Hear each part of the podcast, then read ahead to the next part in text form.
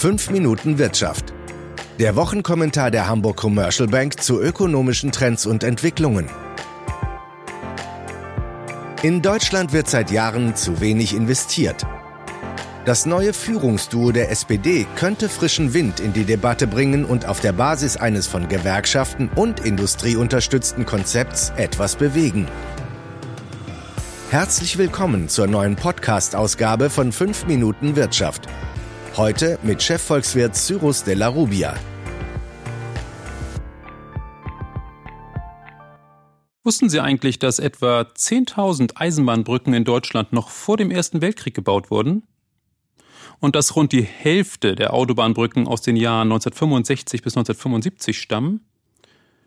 Und schließlich ein Drittel aller Unternehmen von deutlichen Beeinträchtigungen der Geschäftsabläufe aufgrund einer mangelnden Infrastruktur sprechen.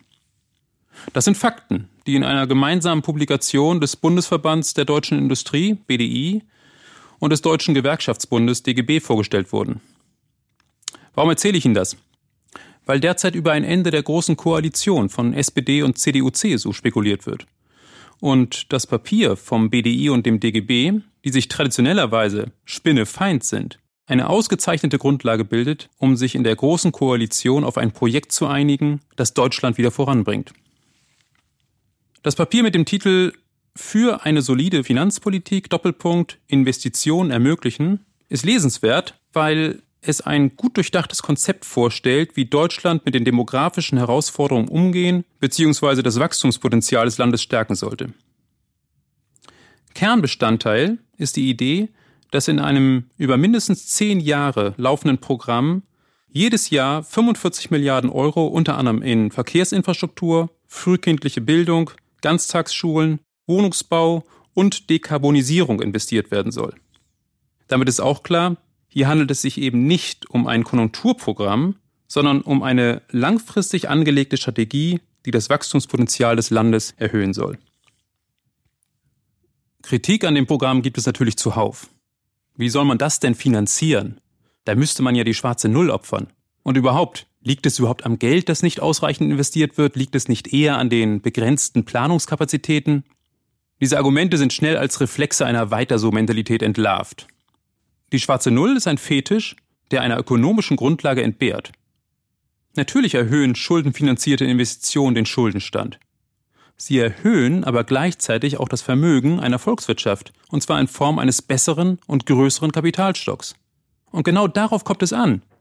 Statt den Kapitalstock über Jahre entwerten zu lassen, muss dieser mindestens seinen Wert halten, angesichts steigender Ansprüche sogar ausgebaut werden. Spätestens hier wird dann auch klar, dass Generationengerechtigkeit nicht hergestellt wird, indem man den nachfolgenden Generationen eine heruntergewirtschaftete Infrastruktur hinterlässt. Genau das ist aber in den letzten Jahrzehnten passiert. In Bezug auf das Argument der Planungskapazitäten geht die Ausarbeitung vom BDI und DGB mit der Langfristigkeit ihres Investitionsvorhabens genau auf diese Problematik ein. Denn warum bauen denn die Unternehmen ihre Baukapazitäten nicht stärker aus? Weil sie nicht nur einen Konjunktureinbruch fürchten, sondern weil sie fürchten, dass die öffentliche Hand von einem Tag auf den anderen ihre Investitionen wieder zusammenstreichen wird. Wenn hingegen verbindlich festgelegt ist, dass über die nächsten zehn Jahre jedes Jahr eine bestimmte Summe dem Bausektor zufließt, dann werden sich die entsprechenden Unternehmen positionieren, junge Menschen verstärkt ausbilden und Maschinen kaufen. Und was die Planungskapazitäten in den öffentlichen Behörden angeht, klar, hier muss Abhilfe geschaffen werden. Es kann ja nicht sein, dass man jahrelang Personal kürzt, um dann zu sagen, sorry, wir können die Investitionsvorhaben nicht durchführen, weil uns das Personal für die Umsetzung fehlt. Kurz, es müssen an den entsprechenden Stellen wieder Fachkräfte eingestellt, ausgebildet und die Fehler der Vergangenheit korrigiert werden. Ganz klar, das ist eher ein Marathonlauf als ein Sprint.